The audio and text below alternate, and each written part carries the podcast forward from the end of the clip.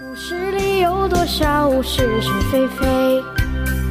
故事里有多少非非是是？《侍卫官杂记》作者宋乔，有事了不讲。故事里的事，说不是就不是，是也不是。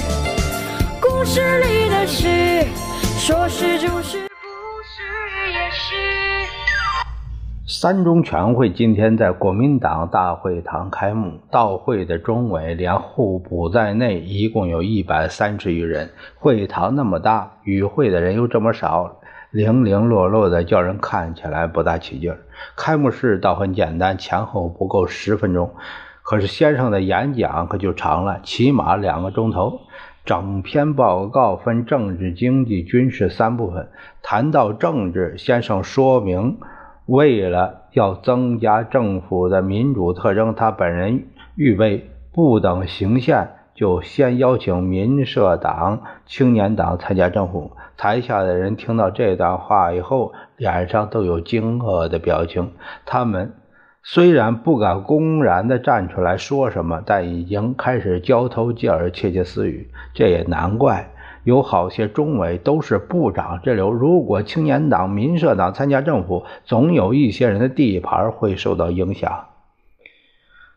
至于让民青两党以什么方式来参加政府，和请他们担任什么部门的工作，等以后再详细研究。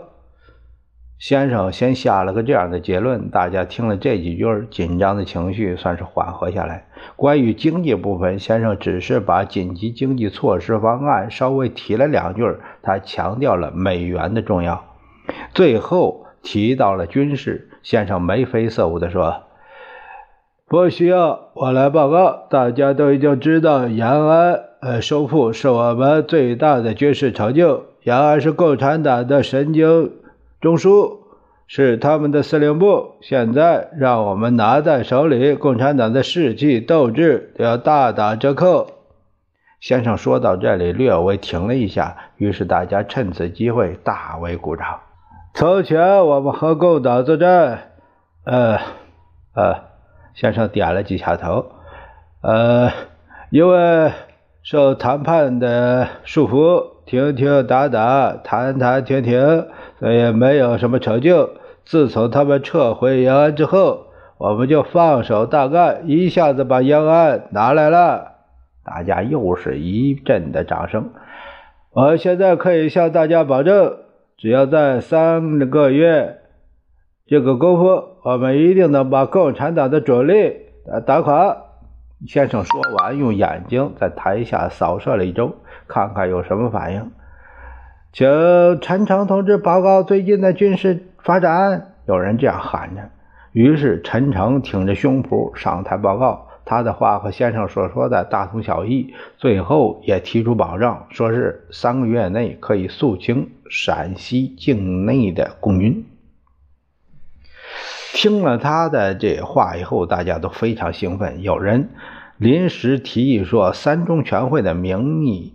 通电向先生致敬，向胡宗南致敬，并向前方将士致慰劳之臣。这种提议当然是通过的。散会的时候，我偷偷问了，对老杨说：“这先生本人就在这里，还要通电向他致敬？”哎呀，这就叫做开会。